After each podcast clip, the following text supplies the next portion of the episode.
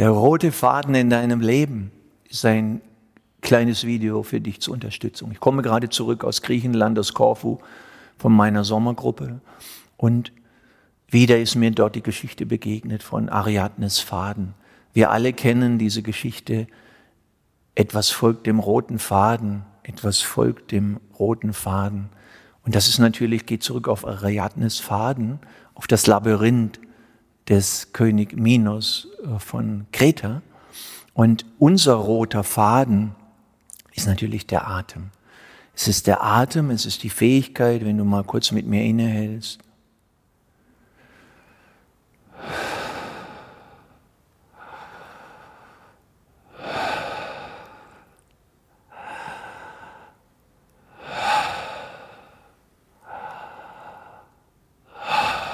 Und noch ein.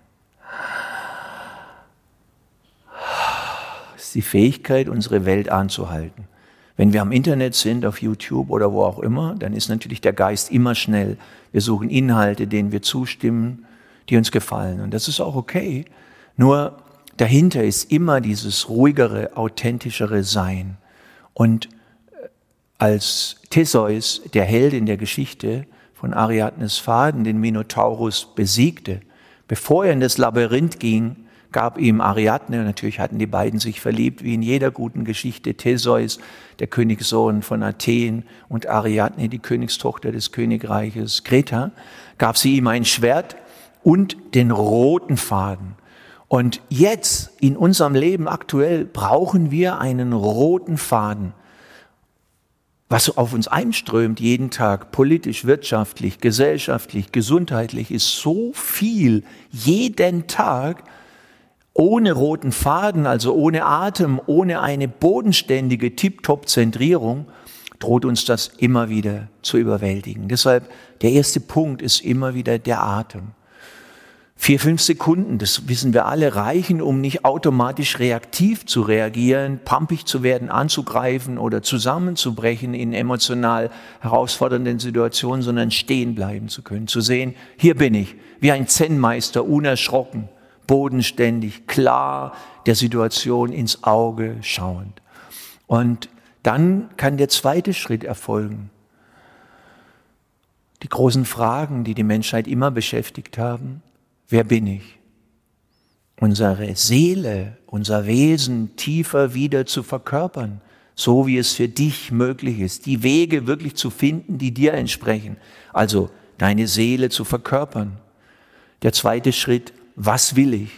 Dich zu erinnern, die Zeiten des Umbruchs, und wir sind, weiß Gott, in großen transformativen Zeiten auf jeder Ebene, waren immer die besten Zeiten, dass das Größte, Beste in den Menschen hervorkommen konnte. Auf der Erde gibt es kein Wachstum nur im hellen Pol. Auf der Erde siehst du immer die zwei Pole.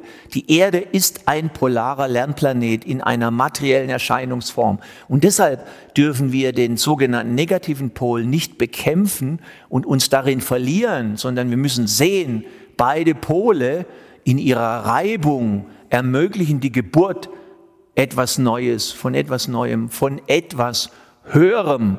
Und dafür ist es nötig, dass wir diesen inneren Wesens- und Seelenkontakt haben und nicht verzweifeln an den Dingen, die uns vielleicht Angst machen oder die zu, uns zu überfordern scheinen, sondern innen muss die Zentriertheit in unserer Meditation, in unserer täglichen Praxis sehr, sehr stark sein.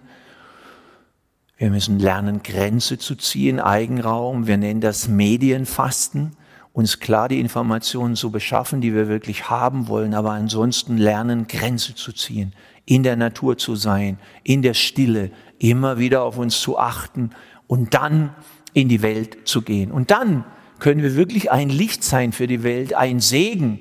Die anderen, ob sie sich jetzt hinter einer Maske verstecken oder nicht im Freien, können wieder unsere Brüder und Schwestern sein und wir können zusammen das, was wir sind, die große Menschheitsfamilie, durch diese Transformation, und durch die wir in unseren Gesellschaften gehen, überall auf der Erde, etwas Neues aufbauen, was jeden Menschen respektiert, was Konflikte nicht als etwas erlebt, wo wir andere ausgrenzen oder kaputt machen, nur weil sie anderer Meinung sind, sondern wir können wieder lernen, fair zu streiten und eine neue Gesellschaft und eine neue Erde zu erschaffen. Und dafür ist Ariadnes Faden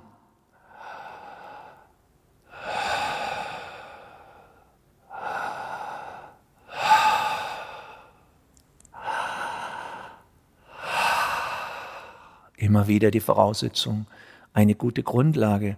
Nicht umsonst beginnt, wenn die Nabelschnur durchtrennt wird, der erste Atemzug und das Leben.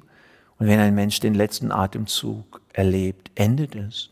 Und deshalb liegt im Atem ein großes Geheimnis. Es gibt andere, nur ohne den Atem ist die Gefahr, dass wir der Angst zum Opfer fallen, enorm groß. Mit dem Atem können wir zur Ruhe kommen und wieder spüren, wer bin ich? Ein Mensch und ein spirituelles Wesen, besser gesagt, ein spirituelles kosmisches Wesen, das eine menschliche Erfahrung macht. Ein großer Mensch. Ich weiß, meine Liebe verändert die Welt. Deine Liebe verändert die Welt, die reine Liebe, die du hast und ich und wir alle. Und dann kann ich das, was ich will, was meine positiven Anliegen sind, in die Welt bringen. Politisch, gesellschaftlich, Bildungssystem, auf jeder Ebene, wie wir mit den Kindern umgehen, wie wir unsere Stammesältesten, die Alten ehren und wie wir die enormen wirtschaftlichen, politischen, gesellschaftlichen Herausforderungen die nächsten Jahre meistern mit Würde, mit Intelligenz und nicht mit Enge und Erstarrung, Propaganda und Dogma.